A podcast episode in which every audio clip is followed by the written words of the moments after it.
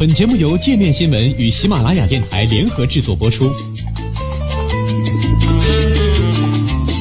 界面新闻五百位 CEO 推荐的原创商业头条，天下商业盛宴尽在界面新闻。更多商业资讯，请关注界面新闻 APP。国企 BBC 躺赚的时代可能要过去了。看电视不给钱算不算犯罪？英国首相鲍里斯·约翰逊认为还不至于。本周，这位在双十二大选中带领保守党赢得三百六十五个议席的英国新一任领导人，宣布将重新探讨电视收视费制度以及欠费应不应该算犯罪。在英国，电视收视费是一种收视许可，指的是观众在收看电视节目时所需支付的费用，其历史可以追溯至一九四六年。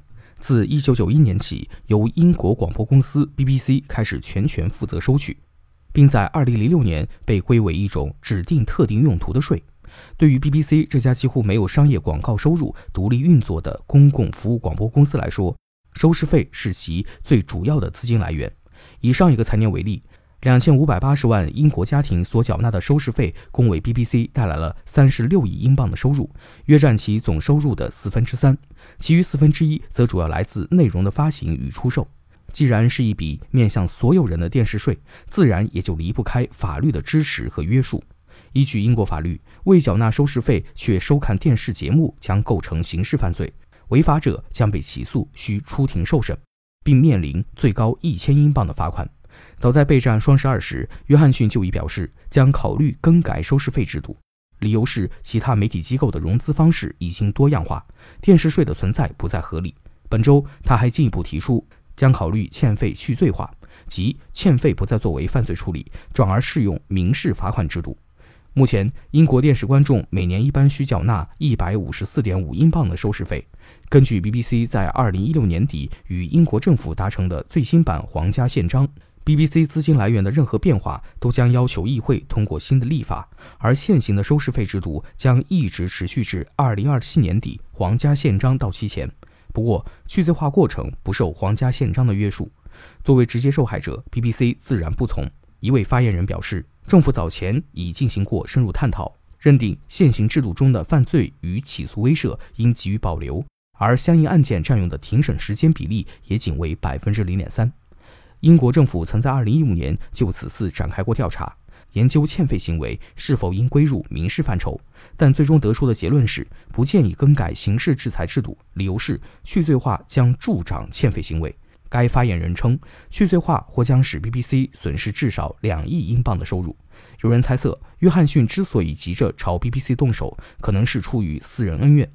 据《卫报》报道，唐宁街如今正在抵制 BBC 广播四台的今日节目，认为该节目带有留欧偏见。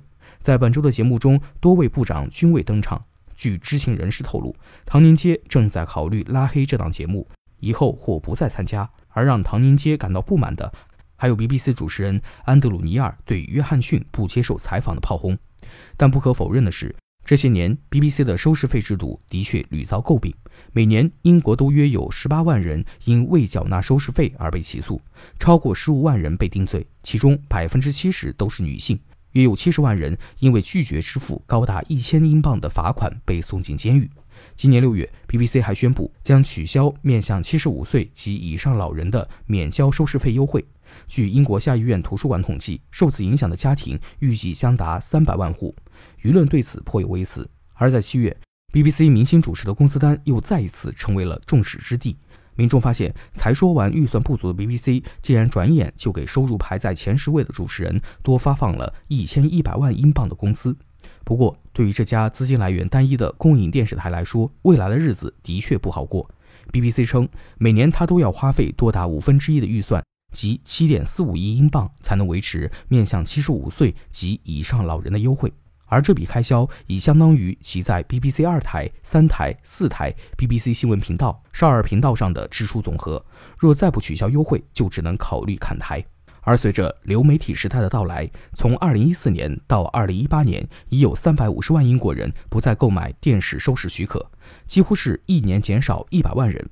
即使没有约翰逊政府的压力，BBC 这家世界最老牌的公共广播公司，或许也是时候找寻新的出路了。